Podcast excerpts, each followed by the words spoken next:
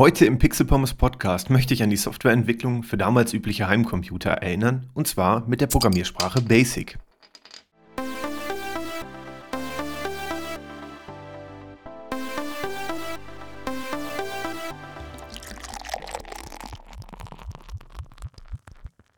Und damit wie immer herzlich willkommen zum Pixel Pommes Podcast. Heute möchten wir uns an eine Programmiersprache erinnern, die ich persönlich sehr liebe. Nicht mehr für die heutige Softwareentwicklung unbedingt, aber aus nostalgischen Gründen natürlich und die, mit denen viele von euch wahrscheinlich auch schon programmiert haben und ich schätze mal die meisten auch programmieren gelernt haben. Die Rede ist von BASIC. BASIC steht für Beginners All-Purpose Symbolic Instruction Code und war damals eine sehr einfache Programmiersprache, die es auch dem Heimanwender ermöglichte, Software zu schreiben und vor allen Dingen auch zu beziehen. Gucken wir uns einmal ganz kurz historisch an, wie die damalige Welt der Softwareentwicklung aussah. Basic wurde 1964 erfunden. Zu der Zeit hatte man noch nicht andere Möglichkeiten, wie man sie heute hat. Es gab noch kein C, schon gar kein C oder andere sehr moderne Programmiersprachen. Damals gab es im Prinzip, wenn man jetzt mal auf die große Verbreitung guckt, nur COBOL und Pascal. Es gab natürlich auch noch andere Programmiersprachen, ähm, das Plankalkül und so weiter. Aber Letztendlich nennenswert sind, glaube ich, aus heutiger Sicht nur noch COBOL und Pascal, die allerdings kommerziell vertrieben wurden. Da hatte man als Heimanwender auf keinen Fall Zugriff auf eine solche Programmiersprache. Okay, 1964 wahrscheinlich ohnehin noch nicht, da hatten die wenigsten Heimanwender einen Computer, aber der Erfolg von Basic äh, stieg in den nächsten Jahren und wurde entsprechend dann immer größer, sodass man dann später sagen kann, dass Heimanwender mit Basic programmieren gelernt haben. Ähm, ich denke, mit dieser Aussage liegt man nicht allzu falsch. 1964 war das Jahr, in dem der Ford Mustang das erste Mal gebaut wurde, hier bei uns in Deutschland die Stiftung Warentest gegründet wurde und, erinnert man sich wahrscheinlich am ehesten noch dran, die Beatles mit I Want to Hold Your Hand in den Charts waren.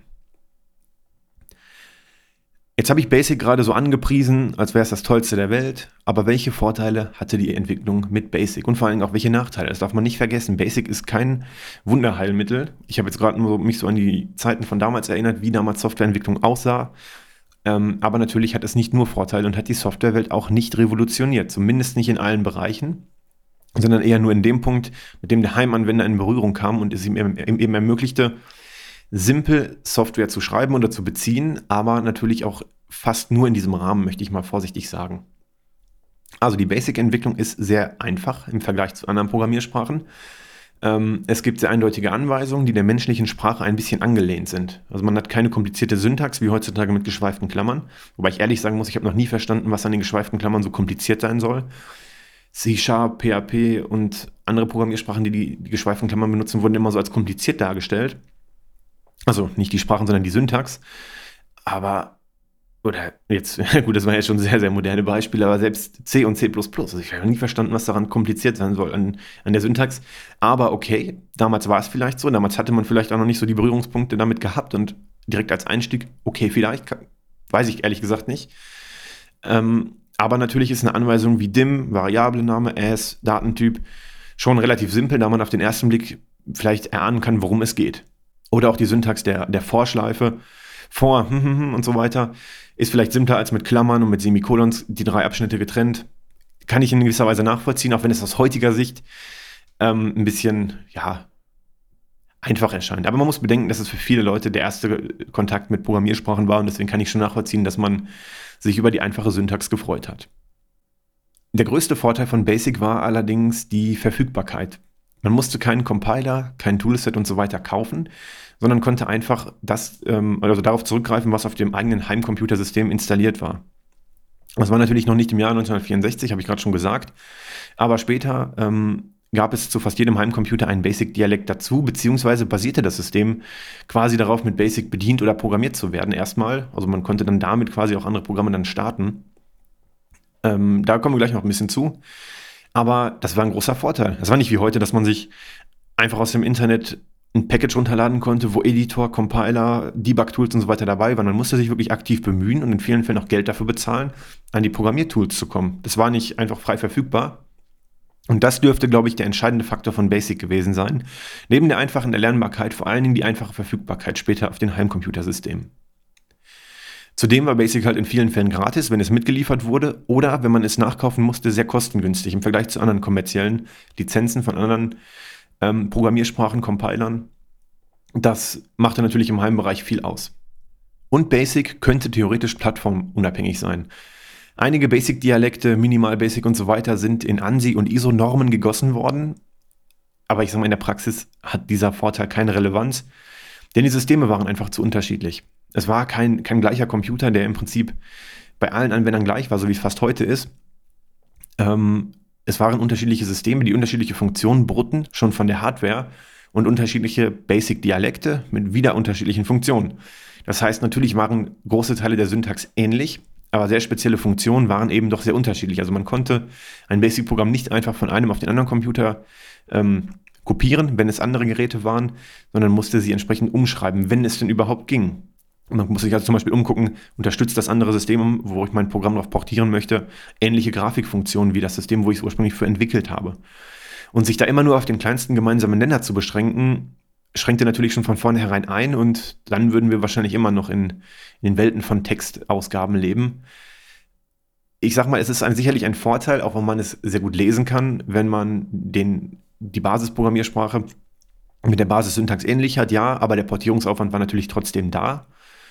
Ähm, ich habe es aber trotzdem mal als Vorteil gesehen, weil wenn man einen Basic-Dialekt schreiben konnte, konnte man andere auch ganz gut lesen und verstehen. Deswegen zähle ich das mal auch als Vorteil, weil man sich nicht in komplett unterschiedlichen Welten bewegt und jetzt ähm, da inzwischen übersetzen muss, sondern man hat ein ähnliches Grundgerüst und muss sich dann nur in Details, was auch sehr aufwendig bis unmöglich sein kann, keine Frage. Aber man kann sich zumindest schon mal ganz gut zurechtfinden. Basic wurde sehr aktiv weiterentwickelt, ist ein Vorteil in dem Fall auch, ähm, weil es gezeigt hat, dass die Szene und das Interesse daran sowohl von den Firmen als auch von den Anwendern sehr aktiv war. Es kamen viele Sprachfeatures erst später dazu. Also die ersten Version arbeitet natürlich nur noch mit Go, nur mit GoTo und so weiter. Also man hatte keine Funktionen oder Prozeduren oder sonst was.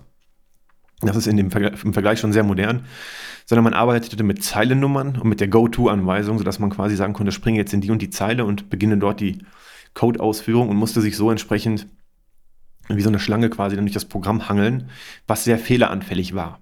Gerade wenn man später noch was hinzugefügt hat, ähm, an anderer Stelle vorher, dann musste man es wieder an allen Stellen anpassen. Also gar nicht so einfach. Später wurden die Abschnitte auch noch benannt. Das konnte man in neueren Basic-Versionen machen, dass man quasi nicht mehr gesagt hat, springe zu Zeile 10 oder 100, sondern man konnte diese Abschnitte benennen. Das war schon ein großer Fortschritt und vom Prinzip her schon der Anfang der Prozeduren, auch wenn das technisch nicht stimmt, aber die Denkweise war dann ein bisschen ähnlich. Und als dann endgültig Funktionen und Prozeduren Einzug erhielten, dann konnte man sich dann der richtigen Programmierung, vorsichtig gesagt, ähm, schon sehr annähern. Die Weiterentwicklung ist aber auch ein Nachteil, weil man dadurch die Abwärtskompatibilität aufgegeben hat, wenn man neue Features genutzt hat. Aber das ist überall so. Das kann man jetzt nicht basic anlasten. Natürlich, wenn ich Fortschritt möchte, muss ich alte Zöpfe abschneiden und die hinter mir lassen. Sei nur zu bedenken, wenn man für C64 V2 Basic geschrieben hat, konnte man es natürlich nicht einfach auf V1 Basic ausführen. Ist kein Nachteil, aber eher eine Anmerkung dazu, ähm, zu der Plattformunabhängigkeit, dass selbst innerhalb eines Basic-Dialektes dann natürlich mit der Weiterentwicklung auch dann mit den alten Konventionen gebrochen wurde. Und noch ein Vorteil, ähm, der natürlich jetzt im direkten Vergleich nicht wirklich ja, objektiv ist, weil andere Programmiersprachen es auch konnten. Ich nenne es aber einfach mal, weil es aus Anwendersicht ein, eine gut fun nutzbare Funktion war, und zwar der einfache Grafikmodus, sofern unterstützt in neueren Basic-Versionen.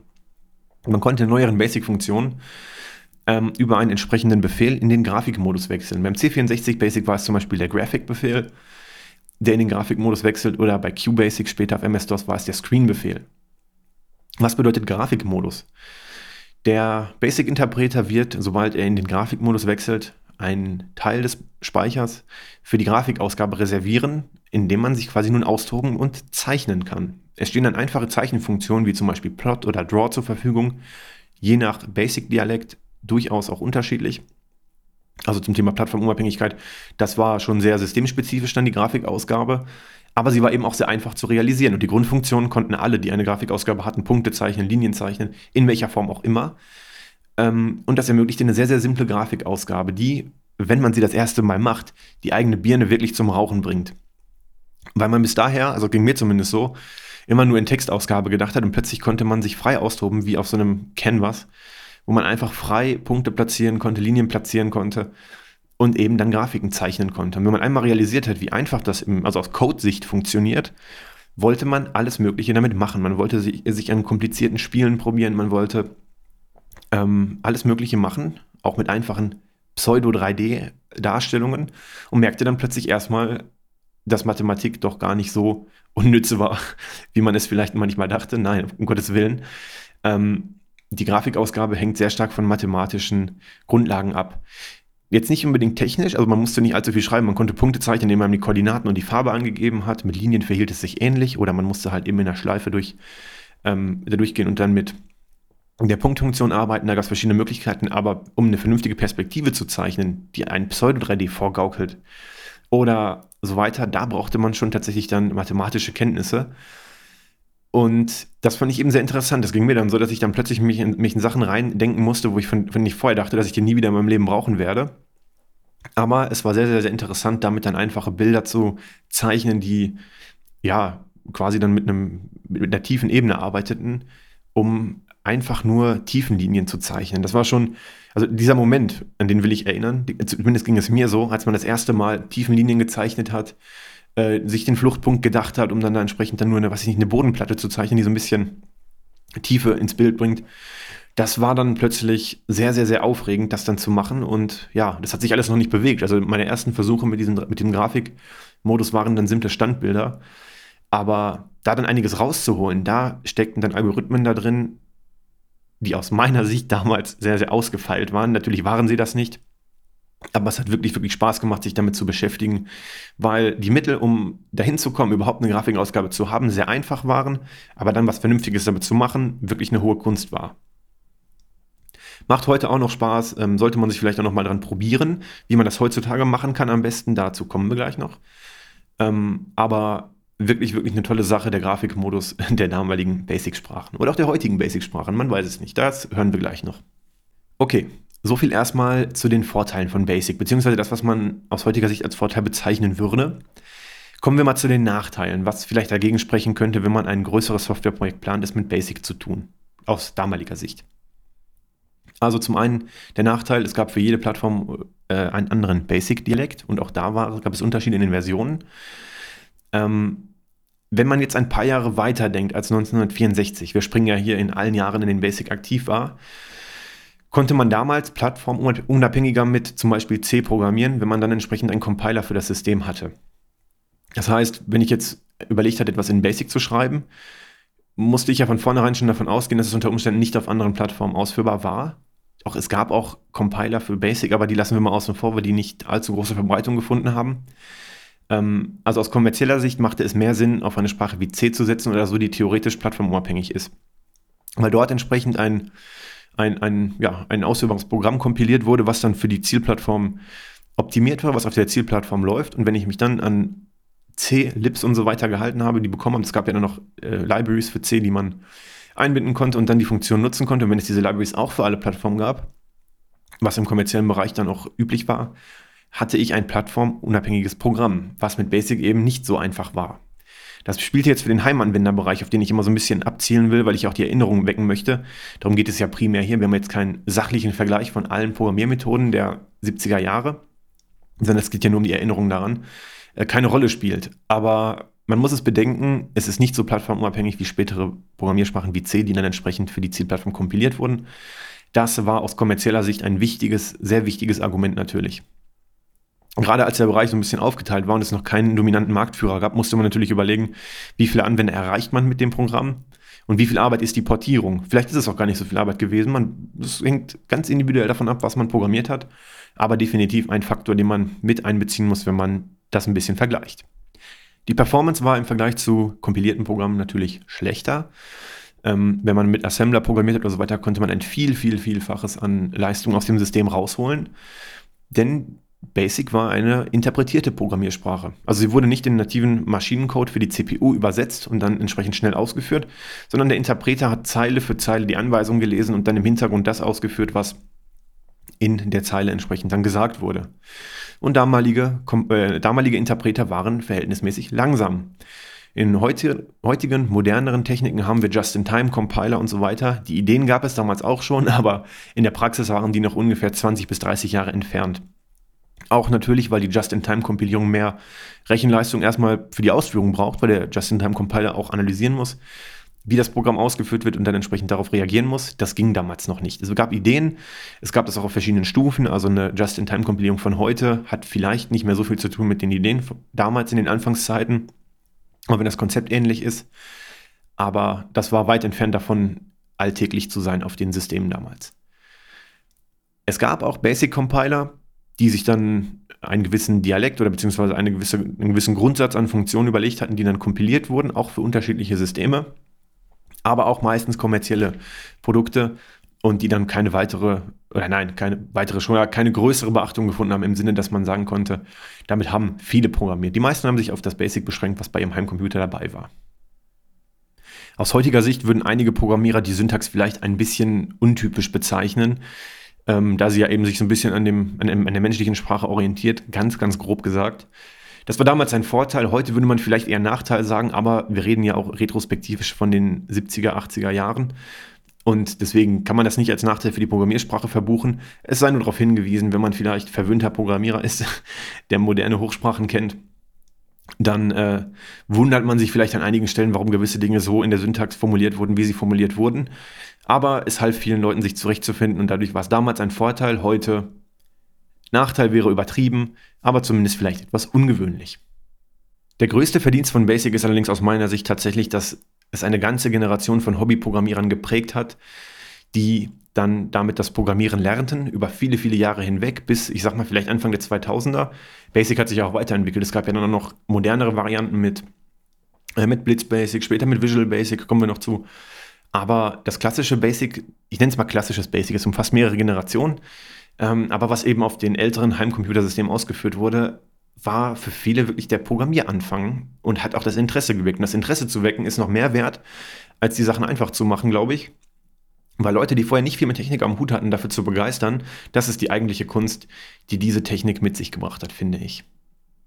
Das hat man eine ganze Zeit auch an, in den Listings von Zeitschriften gesehen. Also, das ist für mich irgendwie immer noch die, also rückwirkend betrachtet, die coolste Art, Software zu vertreiben, nämlich als abgedruckter Quelltext zum Abtippen. Es ist nicht wirklich praktisch gewesen. Man musste hoffen, dass man es fehlerfrei abgetippt hat. Es durfte sich auch kein Tippfehler beim Abdrucken einschleichen, denn sonst hat man sich zu Tode gesucht, weil man den Fehler immer erst bei sich selbst gesucht hat. Oh, habe ich mich vertippt? Und wenn dann wirklich, das kam nicht oft vor, aber wenn es vorkam, dass es einen Druckfehler gab, war es umso ärgerlicher, weil man Stunden bis Tage lang gesucht hat, wo der Fehler ist und letztendlich konnte man dafür gar nichts. Aber es hatte irgendwie Charme, weil ähm, weil das oftmals eine Zeit lang der einzige Bezug von Software war. Also klar, jetzt Disketten und so weiter konnte man rumreichen, kopieren. Aber das hatte einen kleinen Kreis, das bezog sich immer auf, auf den Freundes- und Bekanntenkreis und das war so in den Vorzeiten des Internets eine der wenigen Möglichkeiten, Software von externen zu bekommen. Man konnte sie natürlich auch über einen Akustikkoppler verschicken, klar. Aber wirklich neuen Inputs, also man konnte ja nicht einfach in den Laden gehen und sich jetzt ein Programm kaufen oder man konnte nicht zu Saturn gehen oder sich was irgendwo bestellen und sagen, boah, ich kaufe mir jetzt ein Game.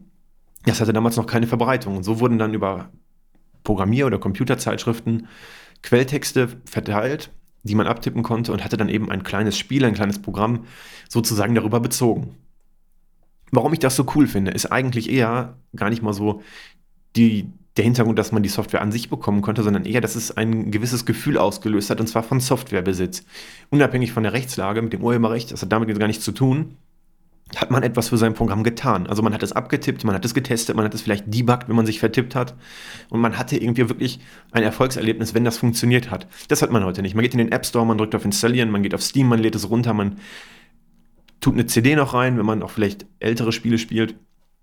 Also man hat heute kaum noch etwas für seine Software getan. Der Bezug von Software ist einfacher und dadurch stellt sich auch das Erfolgserlebnis natürlich ein, beziehungsweise gibt es auch dann irgendwie gar nicht mehr. Was damals anders war, weil man große Anstrengungen unternehmen musste und weil es auch nicht so selbstverständlich war, äh, Software zu bekommen. Es gab nicht die Fülle an Software, oder beziehungsweise die gab es, aber die war halt eben nicht irgendwo im Internet gebündelt und man musste nur nach googeln, sondern man musste sich schon sehr aktiv darum bemühen, da ranzukommen. Das war, man hat was für seine Software getan. Auch wenn man sie nicht geschrieben hat, man hat sie bekommen. Ähm, und man hat auch vor allen Dingen was gelernt, weil man sie abgetippt hat. Also man, man hat, wenn man jetzt nicht, also man tippt ja nicht nur ganz stumpf ab, sondern man denkt ja auch ein bisschen mit dabei.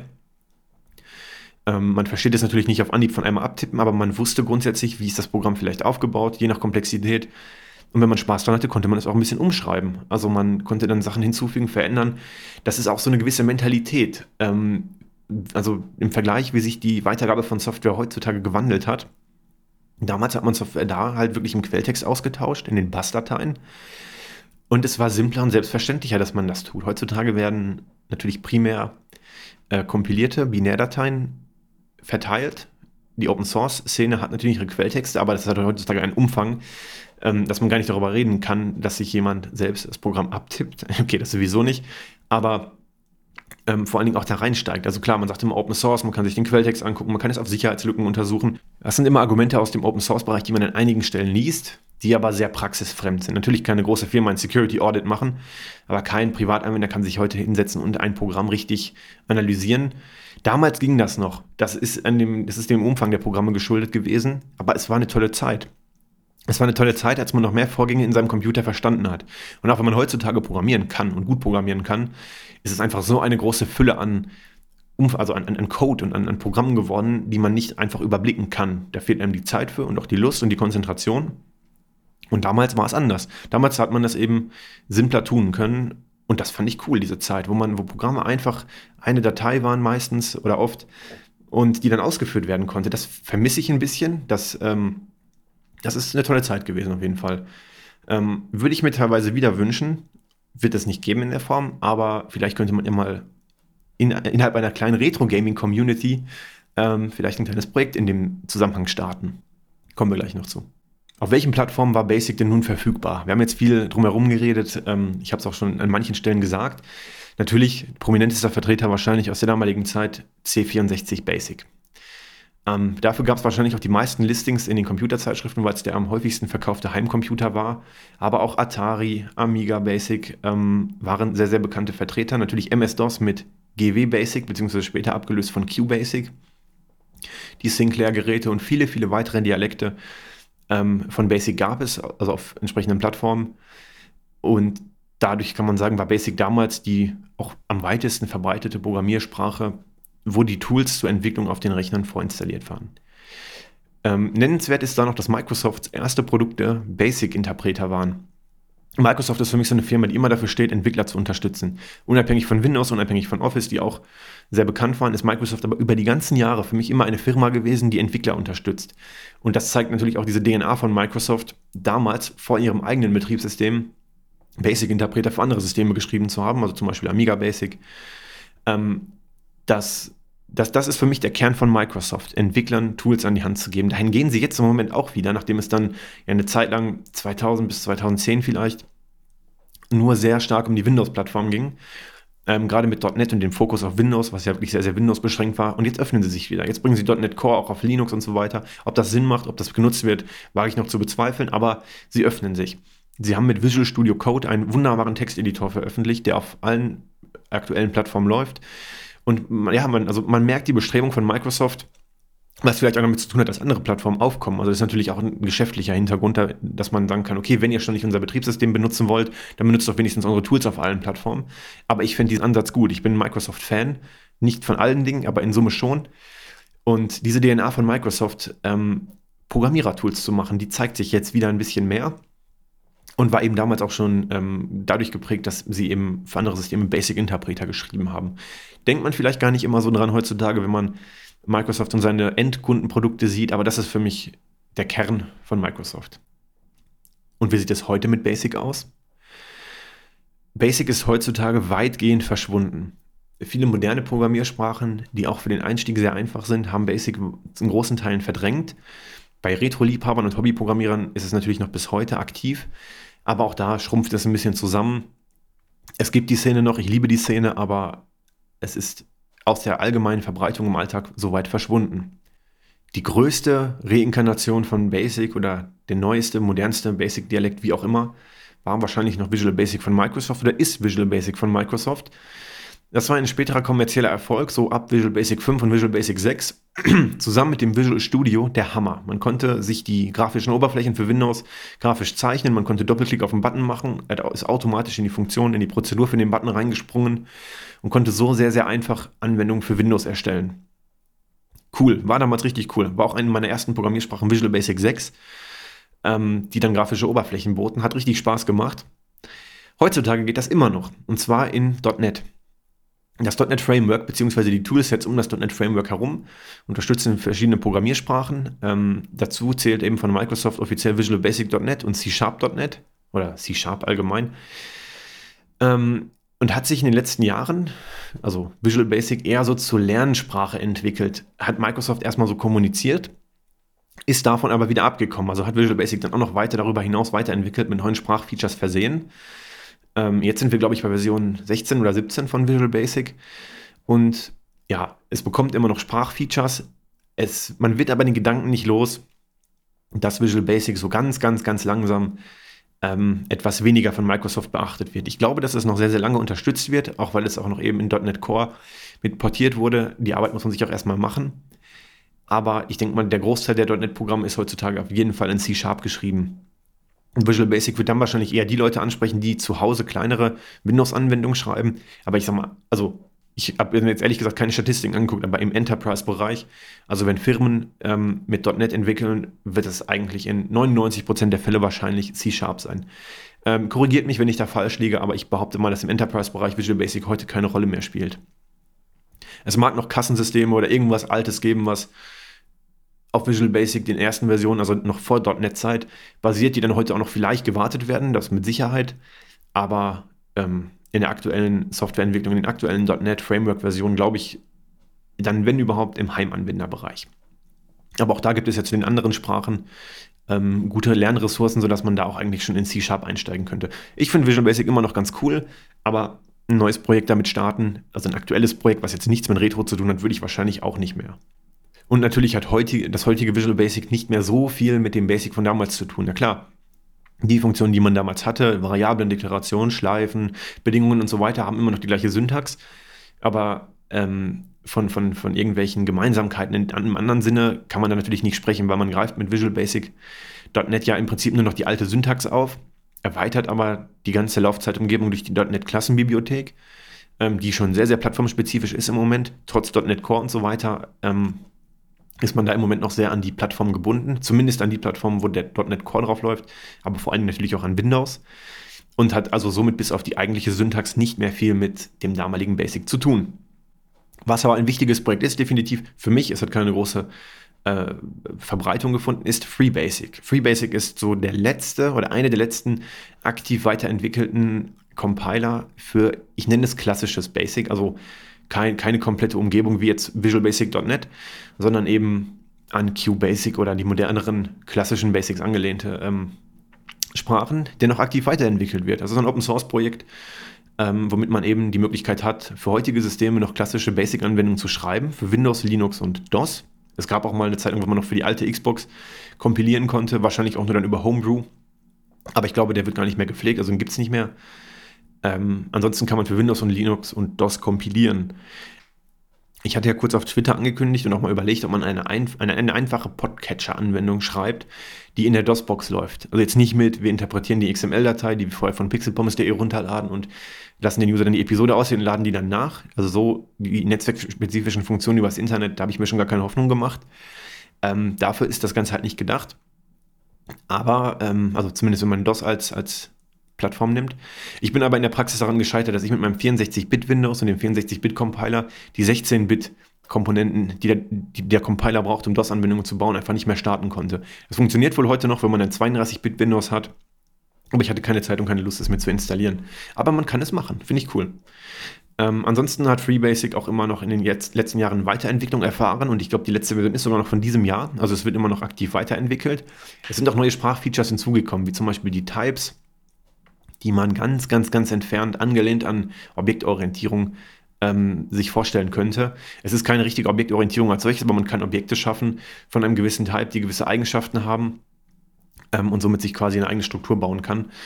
Ähm, also das sind schon für Basic-Verhältnisse sehr moderne ähm, Features. Jetzt mal Visual Basic.net ausgenommen, das zählt für mich dann nicht dazu, weil es kein klassisches Basic ist. Ähm, aber ansonsten bietet FreeBasic eben auch sehr moderne Möglichkeiten. Das Grafiksystem ist verfügbar. Man kann in verschiedene Grafikmodi wechseln und dann dort eine grafische Ausgabe machen. Und eben der größte Vorteil ist, es läuft auf aktuellen Betriebssystemen, sowohl der Compiler als auch die fertigen Programme. Es wäre die Idee, ob man vielleicht mal zusammen irgendwie ein Community-Projekt startet. Ich weiß nicht, ähm, ob ihr da Interesse dran habt, eine, irgendeine Art Wettbewerb oder man programmiert was zusammen ähm, in klassischem Basic. Ist die Frage, ob wir das tatsächlich für alte Systeme direkt machen wollen, in C64 Basic oder so weiter. Oder zum Beispiel mit FreeBasic für aktuelle Systeme. Ich finde, das ist immer ein guter Spagat. Also man hat so ein bisschen, also man hat definitiv das Retro-Feeling beim Programmieren, aber der Vorteil ist, man kann es einfach auf den aktuellen Plattformen ausführen. Ähm, ansonsten ist natürlich auch die Möglichkeit, das für alte Systeme zu machen. Und C64 Basic im Speziellen werden wir uns auch noch angucken in der Episode. Irgendwann, nächstes Jahr wahrscheinlich. Ähm, aber falls ihr da Bock hättet, selber was zu machen oder zusammen was zu machen im Rahmen der kleinen Community, meldet euch doch gerne. Ich hätte da auf jeden Fall Bock drauf. Gut, ich habe das Ganze als Pommes Crunch Episode gestartet und darüber sind wir weit hinaus. Deswegen werde ich es jetzt wahrscheinlich auch nicht mehr so benennen. Aber das zeigt ja eigentlich nur, dass man über Basic viel reden kann, viel Bedarf besteht und ja, vielleicht habt ihr ja noch mehr Bock auf das Thema. Dann könnten wir uns da zusammentun und vielleicht gemeinsam irgendwas Cooles programmieren. Ich sage wie immer Danke fürs Zuhören. Ähm, folgt mir auf Twitter und Instagram, sage ich ja in jeder Episode. Ähm, Twitter ist pixelpommes-de. Auf Instagram heiße ich pixelpommes-retro. Ansonsten würde ich mich über eine Bewertung bei iTunes freuen oder natürlich die obligatorische Weiterempfehlung. Danke fürs Zuhören. Bis zur nächsten Episode.